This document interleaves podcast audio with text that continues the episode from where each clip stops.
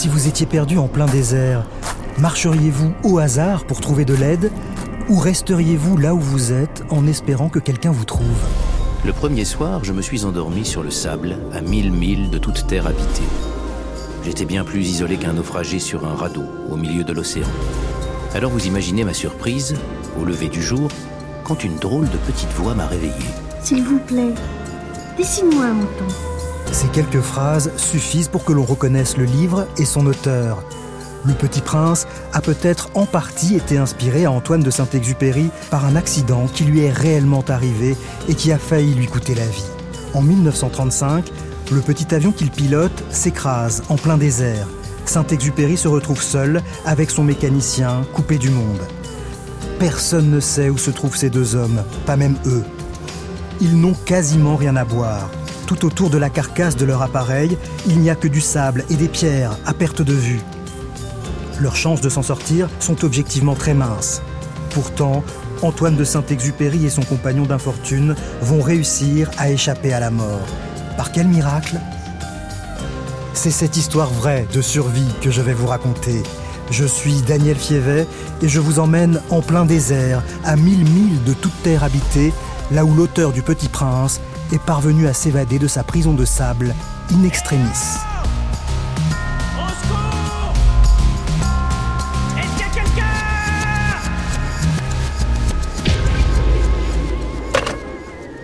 Bon, j'ai eu le Caire, euh, rien. Enfin, rien, ça veut dire aussi qu'il n'a pas eu de pépin. Sinon, il le saurait déjà. À mon avis, c'est encore mis dans un sacré bordel. 1er janvier 1936. Une inquiétante nouvelle alimente les conversations du tout Paris. Autour des tables des brasseries, comme dans les couloirs des ministères, un nom revient sur toutes les lèvres. Antoine de Saint-Exupéry. Cela fait deux jours que l'on est sans nouvelles du célèbre écrivain aviateur. Son avion a disparu. Toute la presse en parle. Depuis qu'Antoine de Saint-Exupéry et le mécanicien André Prévost se sont envolés de Benghazi, avant-hier dimanche à 22h30 heure de Paris, pour poursuivre leur tentative de record Paris-Saïgon, leur avion n'a été signalé nulle part. Pour qui connaît Saint-Exupéry, son passé, étincelant de courage obstiné, ses aventures de légende dans le. L'aviateur et son mécanicien sont-ils en panne dans le désert où on les recherche activement? Où sont-ils Excelsior. Hier soir, on ne les avait pas encore Un trouvés. accident semblait improbable. Les autorités égyptiennes ont organisé des patrouilles qui vont sillonner le désert occidental. La zone de recherche est extrêmement imprécise. Ce sont plusieurs centaines de milliers de kilomètres carrés de désert qu'il faudrait pouvoir passer au peigne fin. Autant chercher une aiguille dans une botte de foin. Pourquoi s'est-il obstiné à battre sur le col Consuelo, l'épouse d'Antoine de Saint-Exupéry, est effondrée. On l'aperçoit priant la Vierge à Notre-Dame des Victoires, tandis que les journalistes brodent, faute d'informations tangibles. Sachons attendre les nouvelles qui nous rassureront sur le destin de Syntex, que n'abandonnait jamais son sang-froid et qui avait, d'ailleurs, une science remarquable du pilotage et dont certaines qualités feraient penser à Lindbergh. Tout est cependant possible, le destin inexorable choisit ses victimes. L'émoi que suscite même cette disparition les en atteste. En mérites. 1935, Antoine de Saint-Exupéry est déjà une célébrité. Son expérience de pilote pionnier de l'aéropostale lui a inspiré deux romans, Courrier Sud et surtout Vol de nuit, un succès d'édition couronné par le prix Femina. Depuis maintenant trois ans, Syntex écrit pour la presse des chroniques remarquées sur les pays lointains qu'il traverse, comme l'Indochine ou l'Union soviétique. Il lui arrive aussi de participer à des raids organisés pour tester l'endurance des avions. Les primes offertes sont alléchantes. Pour Saint-Exupéry, qui n'est pas franchement un économe, ces courses de vitesse constituent une source de revenus facile. Rien ne peut empêcher des aviateurs audacieux d'atteindre leur objectif. La vitesse des avions modernes, les techniques du vol de nuit et de la navigation à travers la brume ou les nuages ont fait d'immenses progrès au cours de ces dernières années. Alors quand en 1935, le ministère de l'Air organise un raid Paris-Saigon avec à la clé un prix de 150 000 francs, il n'hésite pas une seconde à concourir. Pour empocher la récompense, il devra relier les deux capitales en moins de 98 heures et 52 minutes. Record établi par l'aviateur André Japy en début d'année. Antoine de Saint-Exupéry considère ce défi à sa portée. L'avion qu'il s'est récemment offert, un Caudron Simoun, est l'un des plus rapides et des plus fiables de l'époque. L'aviateur écrivain a appris à connaître son appareil, dont il aime caresser les ailes du dos de la main avant de s'installer dans l'habitacle. Sans doute est-ce presque de l'amour. Je viens de parcourir 13 000 km sans que le moteur ait toussé une fois, sans qu'un seul écrou ne soit desserré. Saint-Exupéry compte aussi sur son expérience. Pour l'aéropostale, il a dû suivre des plans de vol imposés avec des horaires précis à tenir, qu'il vente ou qu'il neige. Saint-Julien est en vue Pour ce raid Paris-Saigon, il sera libre de choisir son itinéraire. Il aura le droit de se poser où bon lui semble et pourra adapter son parcours en fonction des prévisions météorologiques. Je vais vous épater un petit coup, je vais vous montrer comme j'ai une belle voix. Bref, Saint-Exupéry est confiant. En vous chantant une petite chanson. Peut-être un peu trop. Le règlement du concours stipule que les participants doivent impérativement prendre le départ avant le 31 décembre 1935 à minuit. L'aviateur a peu de temps pour se préparer. Il a été occupé par une tournée de conférences autour de la Méditerranée jusqu'à la fin novembre. Il n'a devant lui qu'un petit mois pour préparer sa course aérienne. Est-ce que vous auriez vu Consuelo il devrait s'y atteler activement, mais son esprit est ailleurs. Je, je la cherche, je ne l'ai pas vue de la soirée. Antoine de Saint-Exupéry court les bars parisiens à la recherche de son épouse Consuelo. Il est éperdument amoureux de cette femme fantasque et imprévisible, mais ces derniers temps, leur relation connaît de sérieuses turbulences. On leur prête, à l'un comme à l'autre, des liaisons extra-conjugales. Consuelo envisagerait-elle le divorce?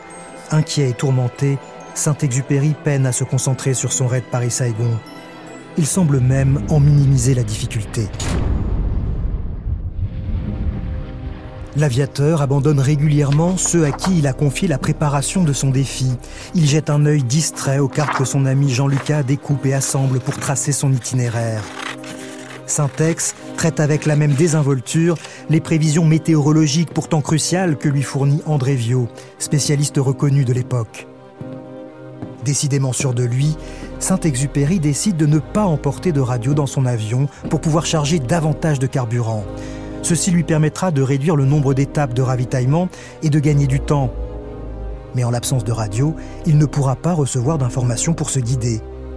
Il prévoit de naviguer en s'appuyant sur les instruments de bord et sur ce qu'il apercevra du sol depuis sa fenêtre.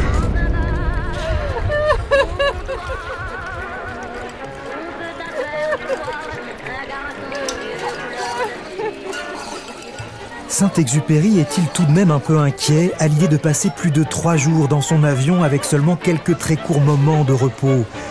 Pas au point en tout cas de s'abstenir, la veille du départ, de passer la soirée au restaurant avec Consuelo, puis d'aller faire un tour à la fête foraine, puis de se mettre en quête d'une pharmacie pour trouver des amphétamines. Il serait grand temps d'aller dormir, mais Consuelo s'est évaporé dans la nuit comme à son habitude.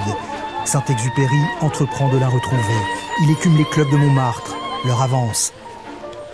Quand l'aviateur se décide enfin à aller au lit, il est bien tard. La nuit sera courte, très courte. Réveille-toi. Réveille-toi. Allez, debout. Il est 4 heures du matin quand Jean-Lucas vient secouer le pilote dans sa chambre. Regarde-le, réveille-toi s'il te plaît. Voici la lune sur ce papier. Tu en as un petit morceau, ce soir jusqu'à 22 heures. Elle n'éclairera pas beaucoup. Cela vient de naître. Et voici ton soleil en heure GMT et en heure locale. Et voici tes cartes avec les caps. Saint-Exupéry prend les cartes et les dernières consignes de son ami et s'engouffre dans une voiture qui l'emmène à l'aéroport du Bourget. Consuelo est à ses côtés. En chemin, ils s'aperçoivent qu'ils ont oublié le café. Ils achètent un thermos dans une pharmacie de garde et trouvent un bistrot ouvert pour le remplir. Sur la piste du Bourget, l'aviateur retrouve quelques amis venus assister au grand départ. L'avion est prêt? Tout est prêt. Et quelles sont les conditions? Plutôt bonnes. André Prévost, le mécanicien qui fera le voyage avec lui, a préparé l'avion. Vous êtes en forme? Il fait encore nuit, il fait froid, il pleut, mais Antoine de Saint-Exupéry apprécie le moment. C'est toujours la même atmosphère des départs lointains. Quand on l'a goûté une fois, on ne s'en prive plus. Le vent, l'aube mêlée de pluie, la voix basse du moteur que l'on fait doucement chauffer. On savoure cette petite cabine où, mal réveillé, On amarre les thermos, les rechanges et les valises minuscules, ces réservoirs d'essence lourds de pouvoir, et surtout, à l'avant, sur la planche de bord, ces instruments magiques distribués comme des étoiles et qui la nuit composent une constellation pâle. On aime cette lumière minérale des horizons artificiels et des instruments d'auscultation. Cette cabine résume le monde et l'on y est heureux. Le 29 décembre 1935, à 7h02, Antoine de Saint-Exupéry et son mécanicien André Prévost décollent du Bourget. Saint-Exupéry avale les premières centaines de kilomètres de ce long périple vers Saigon comme s'il s'agissait d'une formalité, presque machinalement. Je vais chercher la vallée de la Loire, Nevers, Lyon. Je suis très secoué dans la vallée du Rhône. Le Ventoux se coiffe d'une tempête de neige. Marignane, Marseille. Tout est escamoté très vite, comme en rêve. Je vais si loin, je crois aller si loin que ces distances misérables sont couvertes sans que j'y pense. Aujourd'hui est un jour où le temps coule vite. Présage heureux. Et j'aborde la mer. Cap sur Tunis.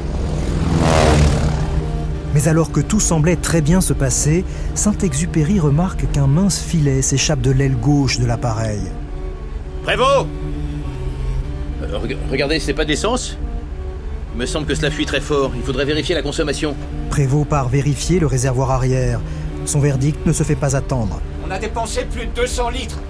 Il y a bien une fuite et elle est sérieuse. 70 litres d'essence ont filé au vent. Pas le choix, il faut faire demi-tour. Le petit avion se pose à Marignane pour réparer le réservoir et faire le plein. Le genre de contretemps particulièrement malvenu quand on tente de battre un record de vitesse. Le temps perdu me semble couler comme une blessure. L'avion redécolle. La traversée de la Méditerranée s'annonce houleuse. Les nuages sont bas. L'appareil vole à 20 mètres au-dessus de l'eau. La pluie martèle le pare-brise.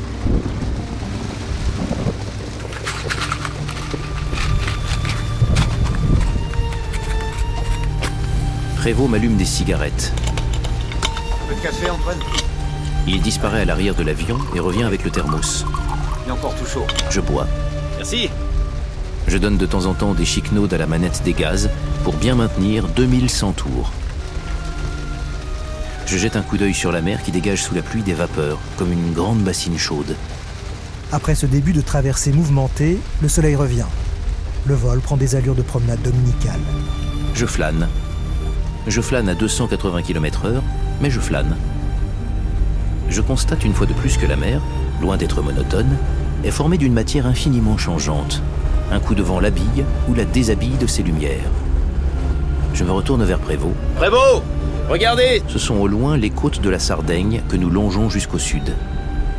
En début d'après-midi, les deux hommes atterrissent à Tunis. Ils font le plein et mettent le cap sur Benghazi. Les heures et les kilomètres défilent. Peu à peu, l'avion entre dans la nuit. Le sol et les reliefs s'effacent dans l'obscurité. Je n'ai plus pour moi que les étoiles. Cette mort du monde se fait lentement. Et c'est peu à peu que me manque le balisage divin de la lumière. La terre et le ciel se confondent peu à peu.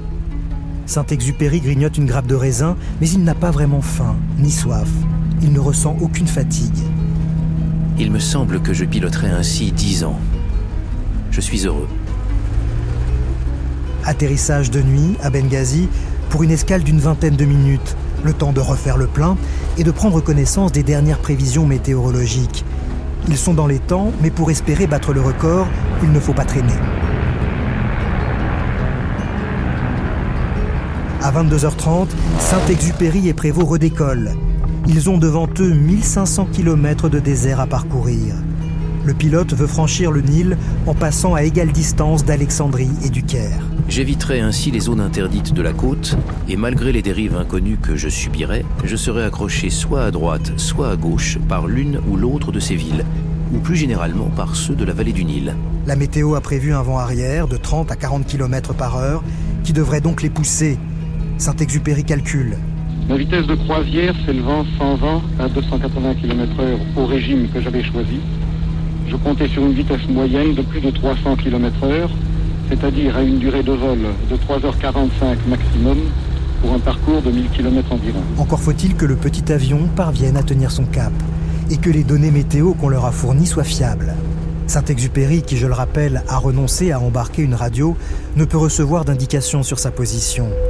Il compte sur les lumières des villes pour se repérer et corriger d'éventuelles dérives de trajectoire. Mais le pilote cherche en vain les lueurs au sol. Il n'en aperçoit aucune. Lorsque le fin croissant de lune disparaît derrière l'horizon, son avion traverse une nuit noire comme de l'encre. Prévost finit par s'endormir. Je goûte mieux ma solitude. Il y a le doux grondement de l'adorable petit moteur, et en face de moi, sur la planche de bord, toutes ces étoiles calmes. Décidément, j'ignore le sommeil.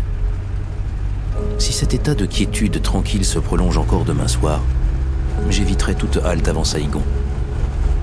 Le voyage maintenant me semble presque court. Plus aucun lien ne relie le petit avion au reste du monde. Pas de radio, pas la moindre lumière en vue.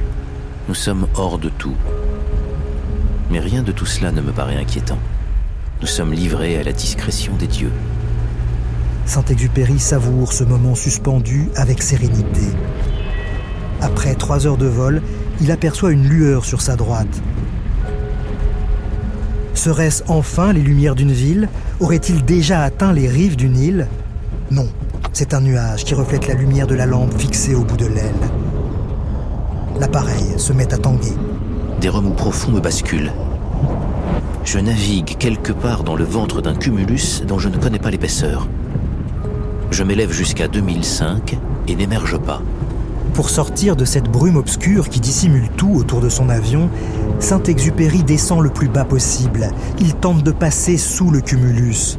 Mais les nuages sont décidément trop bas. Ils lui masquent tout l'horizon. À partir de cet instant-là, je naviguais de façon presque continue à l'intérieur des nuages. Je ne voyais le sol qu'à travers les étroits couloirs qui les séparaient, mais ce sol était obscur. Cela fait maintenant près de 4 heures que l'avion a quitté Benghazi. Prévost s'est réveillé et a pris place à côté du pilote. On devrait arriver au Caire. Je pense bien. Et regardez. Hmm. C'est une étoile, ça, ou, ou un phare? Insidieusement, l'inquiétude s'invite à bord. Saint-Exupéry n'ose pas descendre davantage. Selon son altimètre, il est à 400 mètres du sol. Mais peut-il s'y fier? L'instrument est réglé selon la pression atmosphérique de départ. Il faudrait rectifier les données en tenant compte des conditions météorologiques locales. Malheureusement, Saint-Exupéry n'a pas pris soin de les noter. Après 4h15 de vol, j'estimais qu'il y avait de fortes chances pour que le Nil fût dépassé. Je vais filer jusqu'à la mer. J'achèverai de descendre en mer. Pour, pour ne pas emboutir. Mais pendant sa longue traversée des nuages, l'avion a peut-être dévié de son cap. Saint-Exupéry se colle à la fenêtre pour en avoir le cœur net.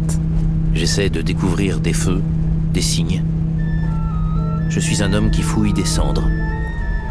Je suis un homme qui s'efforce de retrouver les braises de la vie au fond d'un âtre. Prévost et Saint-Exupéry cherchent du regard ce phare qu'ils sont persuadés d'avoir aperçu un peu plus tôt.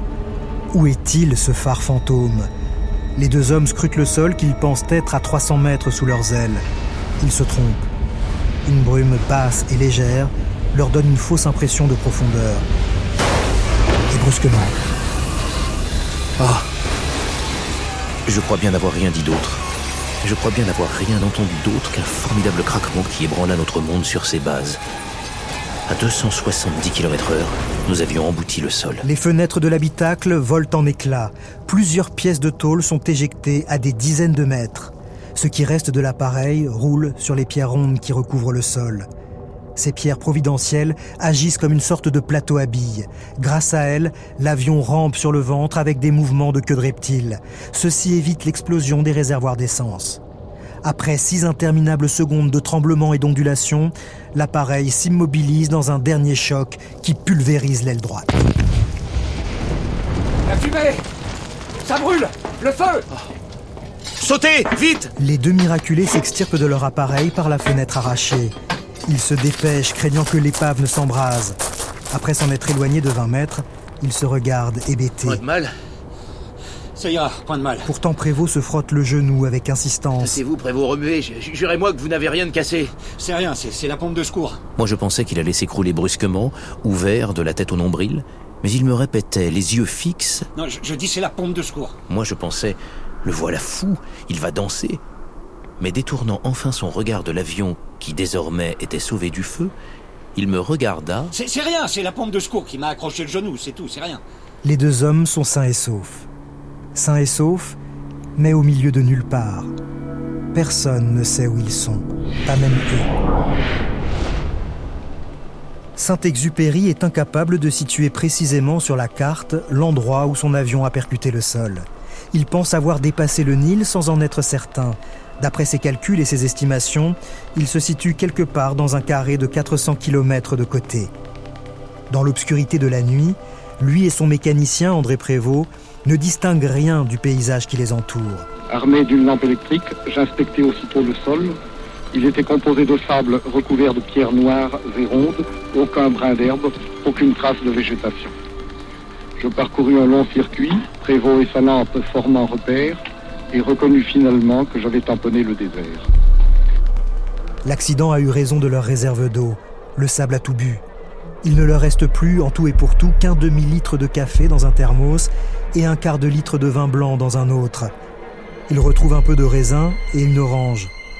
Combien de jours peut-on espérer survivre avec ça, à deux, en plein désert? Avec lucidité, Saint-Exupéry examine la situation. Si nous sommes situés à peu près sur la ligne droite, on nous retrouvera en huit jours. Nous ne pouvons guère espérer mieux. Et il sera trop tard. Si nous avons dérivé en travers, on nous trouvera en six mois. Il ne faut pas compter sur les avions, ils nous rechercheront sur 3000 km. Ah, c'est dommage. Pourquoi On pouvait si bien en finir d'un coup?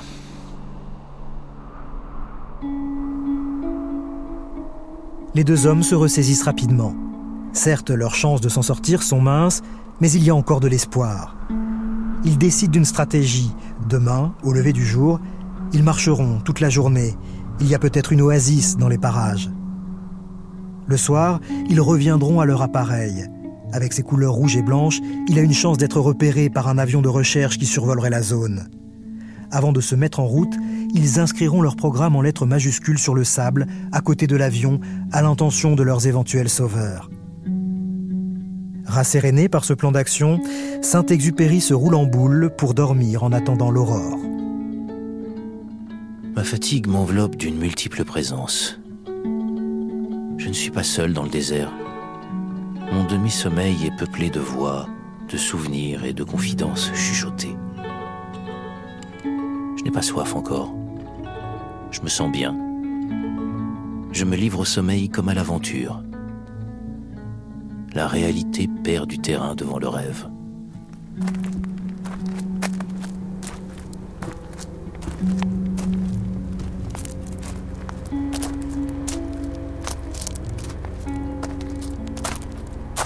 Au lever du jour, la réalité refait surface dans toute sa dureté.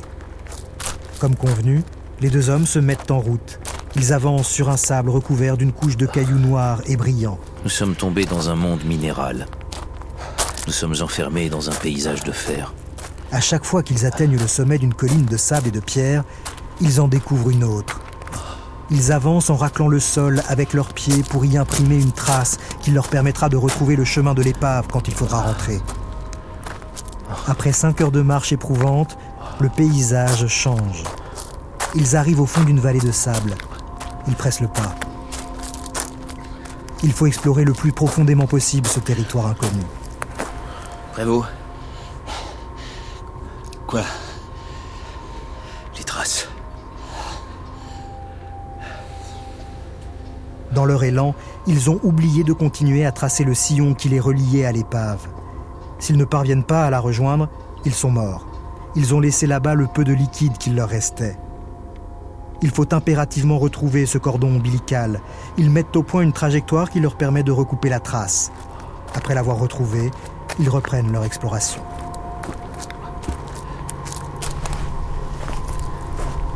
Au bout de 6 heures, ils ont parcouru 36 km.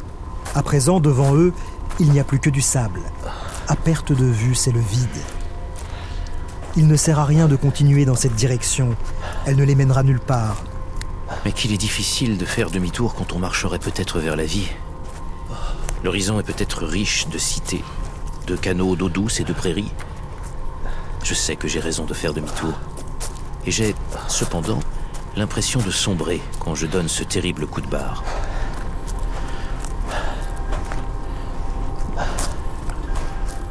Quand ils retrouvent enfin leur point de départ, ils sont exténués.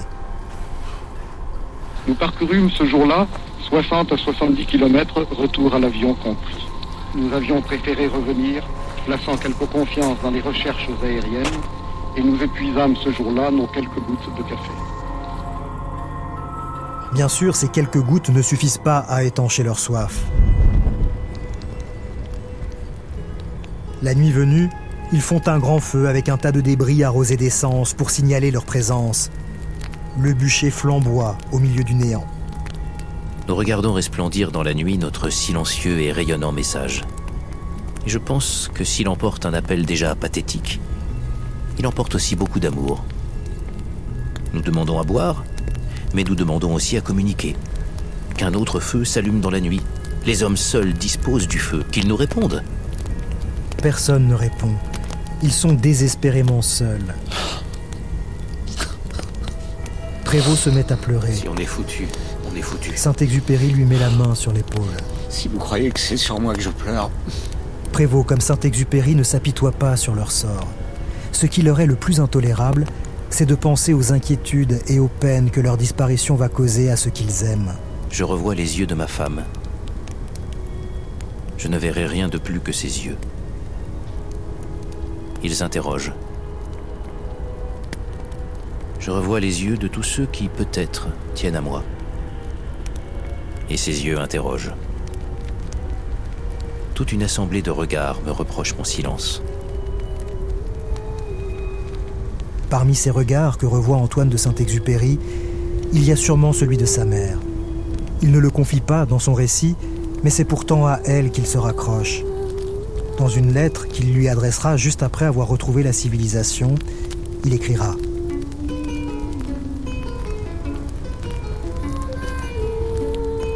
Je vous ai appelé dans le désert. J'appelais ma maman. C'est terrible de laisser quelqu'un qui a besoin de vous comme Consuelo. On sent l'immense besoin de revenir pour protéger et abriter, et l'on s'arrache les ongles contre le sable qui vous empêche de faire votre devoir, et l'on déplacerait des montagnes. Mais c'est de vous que j'avais besoin.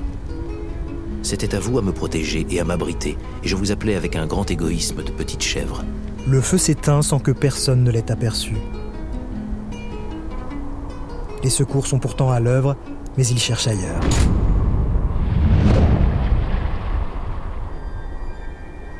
Au petit matin, les deux naufragés du désert essuient les ailes de leur avion avec un chiffon pour recueillir un peu de rosée mêlée de peinture et d'huile.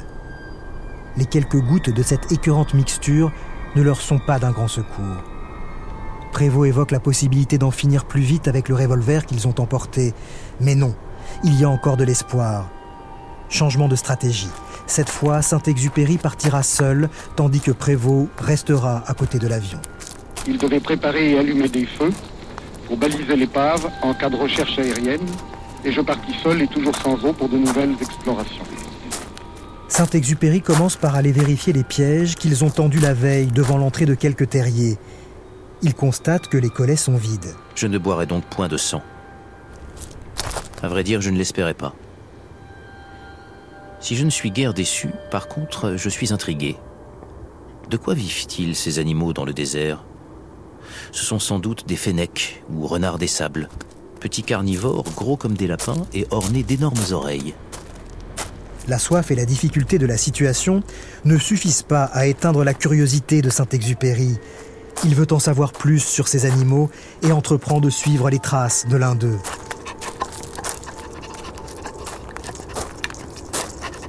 J'imagine mon ami trottant doucement à l'aube et léchant la rosée sur les pierres. Ici, les traces s'espacent. Mon fennec a couru. Ici, un compagnon est venu le rejoindre et ils ont trotté côte à côte. J'assiste ainsi avec une joie bizarre à cette promenade matinale. J'aime ces signes de la vie. et j'oublie un peu que j'ai soif. Ces quelques empreintes laissées par cet animal apaisent Antoine de Saint-Exupéry. Les traces me ramènent au terrier. Le fennec est là qui m'écoute sans doute, épouvanté par le grondement de mon pas. Et je lui dis Mon petit renard, je suis foutu, mais c'est curieux. Cela ne m'a pas empêché de m'intéresser à ton humeur. L'aviateur écrivain fait de ce renard des sables apeurés un allié et un confident. Une amitié avec un renard. Comment ne pas penser à la fameuse rencontre que fera le petit prince sous sa plume quelques années plus tard Bonjour. Bonjour. Qui es-tu? Tu es bien jolie.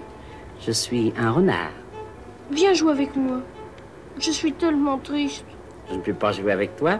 Je ne suis pas apprivoisé. Oh, pardon? Qu'est-ce que signifie apprivoiser? Tu n'es pas d'ici. Non. Que cherches-tu? Je cherche les hommes. Qu'est-ce que signifie apprivoiser?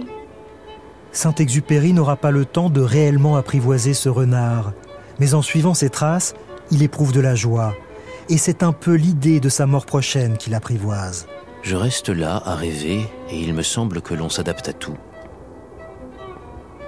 L'idée qu'il mourra peut-être 30 ans plus tard ne gâte pas les joies d'un homme. 30 ans, 3 jours, c'est une question de perspective. Depuis qu'il s'est écrasé dans ce désert, Antoine de Saint-Exupéry a déjà parcouru 80 km. La fatigue, la chaleur, le soleil et la soif commencent à perturber ses sens. Les mirages s'invitent sur sa route. J'ai levé les bras en criant, mais cet homme qui gesticulait n'était qu'un rocher noir. Tout s'anime déjà dans le désert. J'ai voulu réveiller ce bédouin qui dormait et il s'est changé en tronc d'arbre noir. En tronc d'arbre? Cette présence me surprend et je me penche. Je veux soulever une branche brisée. Elle est de marbre. Je me redresse et je regarde autour de moi. J'aperçois d'autres marbres noirs. Une forêt antédiluvienne jonche le sol de ces fûts brisés. Elle s'est écroulée comme une cathédrale. Voilà cent mille ans, sous un ouragan de Genèse. Cette forêt qui fut pleine d'oiseaux et de musique a été frappée de malédiction et changée en sel. Qu'ai-je à faire ici, moi, vivant, parmi ces marbres incorruptibles? Moi périssable, moi dont le corps se dissoudra Qu'ai-je à faire ici dans l'éternité? Tout en marchant, Saint-Exupéry lutte contre son imagination. Il n'y a rien là-bas, ne t'agite pas, c'est le délire. Il se parle à lui-même, en appelle à sa raison. Il doit se convaincre de ne pas se lancer dans la vaine poursuite d'une caravane fantomatique. Imbécile, tu sais bien que c'est toi qui l'invente. Quand vient le crépuscule, les mirages s'évanouissent. L'horizon se déshabille et se révèle dans sa nudité crue. C'est un horizon de désert. Il est temps de rebrousser chemin.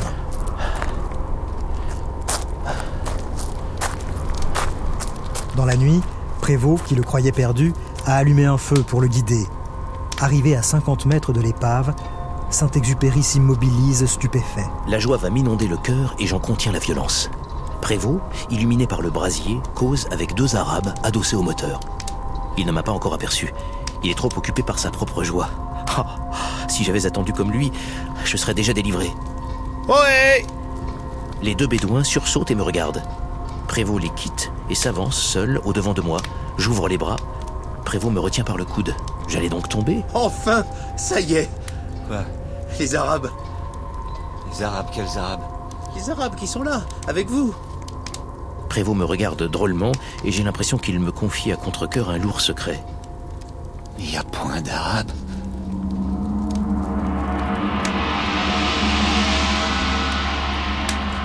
Sans doute cette fois-ci, je vais pleurer. Cela fait maintenant plus de deux jours qu'Antoine de Saint-Exupéry et son mécanicien André Prévost sont prisonniers du désert. Ils s'apprêtent à passer leur troisième nuit à côté de l'épave de leur avion. Allongés près du feu, ils savourent une orange que Prévost vient de retrouver miraculeusement dans les débris de l'appareil. C'est peu de choses quand il nous faudrait 20 litres d'eau. Nous sommes condamnés et encore une fois, cette certitude ne me frustre pas de mon plaisir. Cette demi-orange que je serre dans la main m'apporte une des plus grandes joies de ma vie. Je comprends aujourd'hui seulement la cigarette et le verre de rhum du condamné. Je ne concevais pas qu'il acceptât cette misère, et cependant, il y prend beaucoup de plaisir. Avant de s'endormir, les deux hommes découpent la toile de leur parachute pour en déployer de grands fragments sur le sol. Ils espèrent ainsi collecter la rosée matinale. Le dispositif fonctionne au-delà de leurs espérances. Au petit matin, en tordant les lambeaux de toile au-dessus du seul récipient dont ils disposent, un réservoir d'essence découpé, ils parviennent à collecter près de 2 litres d'eau. Fini la soif, nous sommes sauvés, nous allons boire.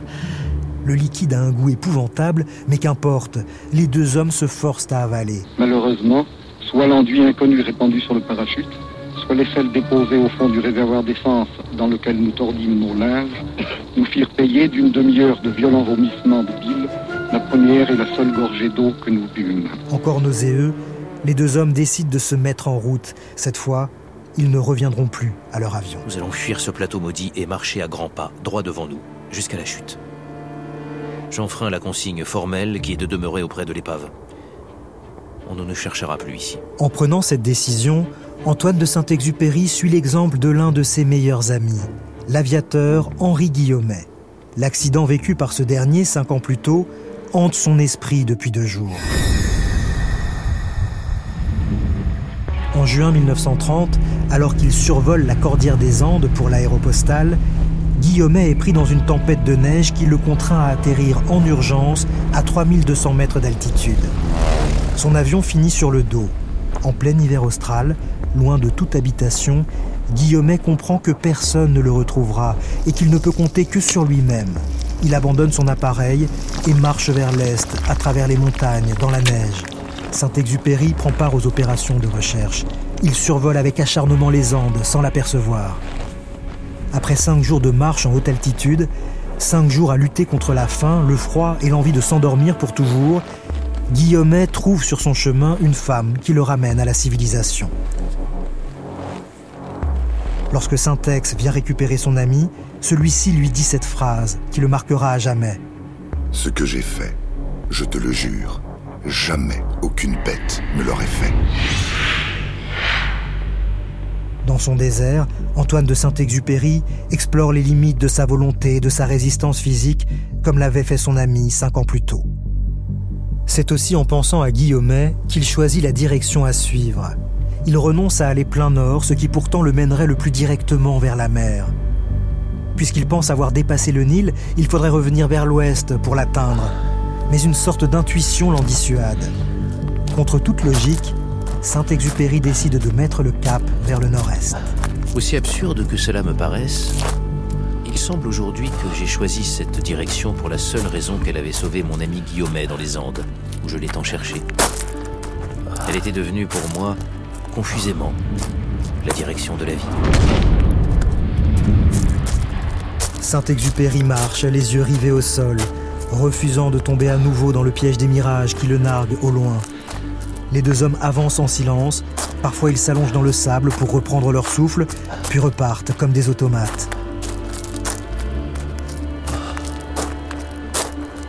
Le soir arrive et aucun miracle ne s'est produit.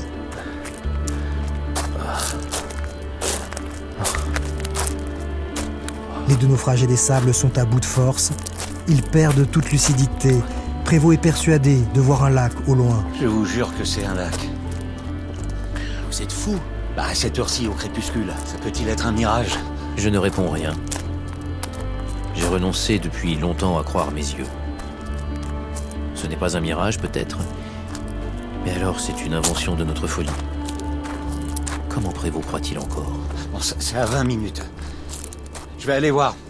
Allez voir, allez prendre l'air. C'est excellent pour la santé. Mais s'il existe votre lac, il est salé, sachez-le bien. Salé ou non, il est au diable.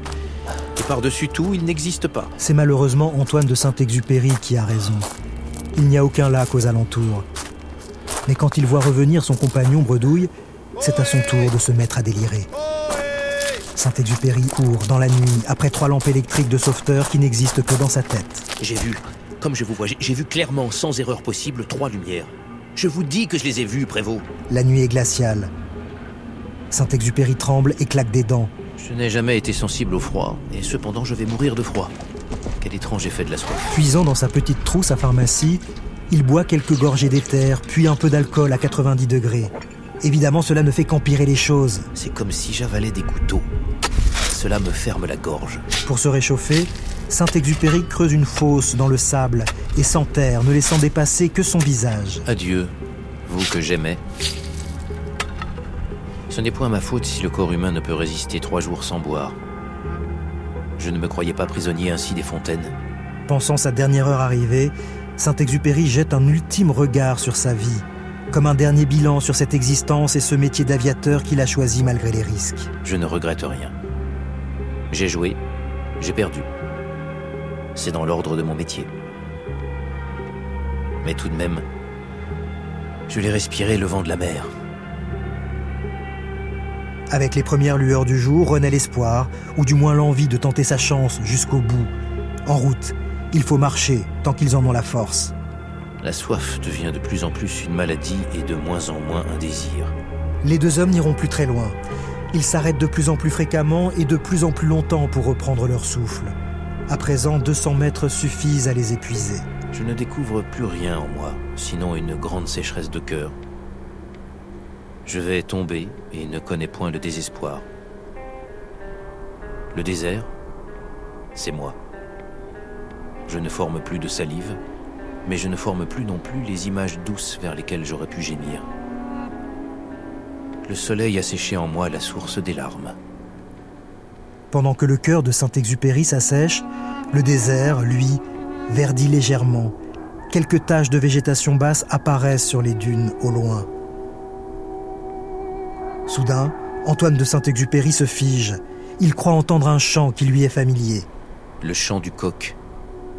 Guillaume m'avait dit Vers la fin, j'entendais des coqs dans les Andes. J'entendais aussi des chemins de fer. Je me souviens de son récit à l'instant même où le coq chante et je me dis Ce sont mes yeux qui m'ont trompé d'abord, c'est sans doute l'effet de la soif. Mes oreilles ont mieux résisté. Vous avez entendu? Quoi? Le coq. Ce n'est pas une hallucination. Ils l'entendent tous les deux, ce coq, tout comme ils voient l'un et l'autre ce bédouin qui marche au loin, un chameau à ses côtés. Ils veulent crier pour l'appeler, mais leur gorge est trop sèche. Leur voix ne porte plus. Son visage se tourne vers eux. Par la promenade de son seul regard, il crée la vie. Et il me paraît semblable à un dieu. C'est un miracle. Il marche vers nous sur le sable, comme un dieu sur la mer. En voyant ces deux hommes, à moitié morts de soif, surgir de nulle part, le nomade entreprend immédiatement de les réhydrater comme il a appris à le faire. Il les allonge sur le ventre, pose devant leur visage une bassine remplie d'eau. Saint-Exupéry et Prévost y plongent la tête et s'abreuvent sans retenue, à tel point que le nomade s'en inquiète. Il doit les obliger à s'interrompre en leur ressortant la tête de l'eau de temps en temps. Ils sont sauvés. Toi qui nous sauves, bédouin de Libye, tu t'effaceras cependant à jamais de ma mémoire. Je ne me souviendrai jamais de ton visage. Tu es l'homme et tu m'apparais avec le visage de tous les hommes à la fois. Tu ne nous as jamais dévisagés et déjà tu nous as reconnus. Tu es le frère bien-aimé. Et à mon tour, je te reconnaîtrai dans tous les hommes. Tu m'apparais baigné de noblesse et de bienveillance, grand seigneur qui a le pouvoir de donner à boire. Tous mes amis, tous mes ennemis en toi marchent vers moi, et je n'ai plus un seul ennemi au monde. Grâce à ce bédouin, Saint-Exupéry et Prévost réintègrent le monde des humains, la terre des hommes. Alors qu'ils étaient persuadés d'avoir dépassé le Nil, ils découvrent que leur appareil s'était en réalité écrasé à l'ouest du fleuve, à 200 km du Caire, dans le désert de Libye. Au lieu d'avoir été poussé par un vent arrière comme ils le pensaient, leur avion avait été freiné par un vent de face. L'annonce de leur sauvetage ne tarde pas à se répandre. À leur retour, ils sont fêtés en héros.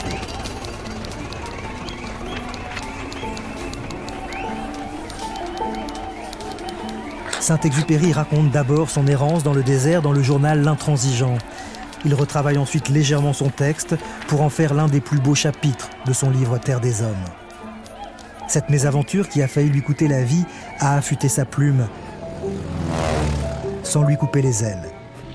Il continue de voler jusqu'à la chute finale. Le 31 juillet 1944, Saint-Exupéry décolle de Bastia pour une mission de reconnaissance. Il doit effectuer des prises de vue destinées à préparer le débarquement de Provence. Il ne rentrera jamais. Il disparaît à l'âge de 44 ans.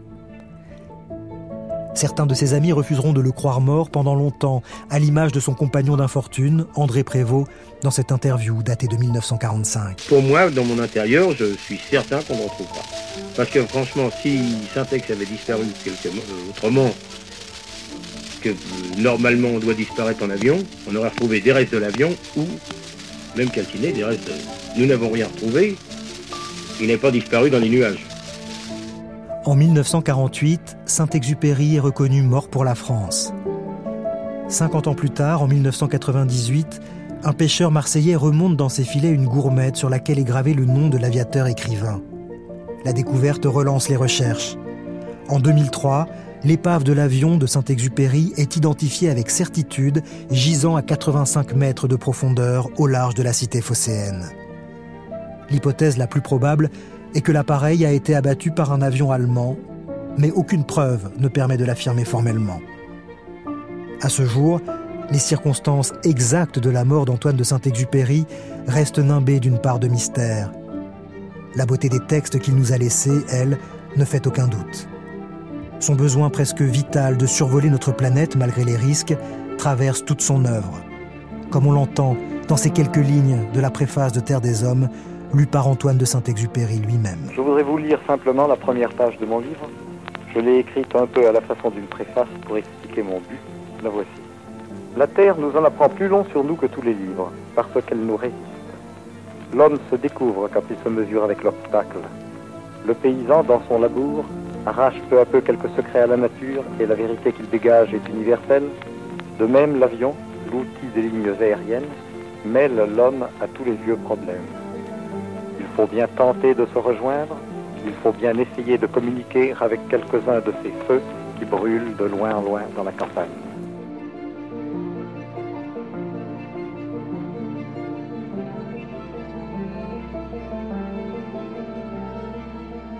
In Extremis, une histoire de survie est un podcast original de France Inter.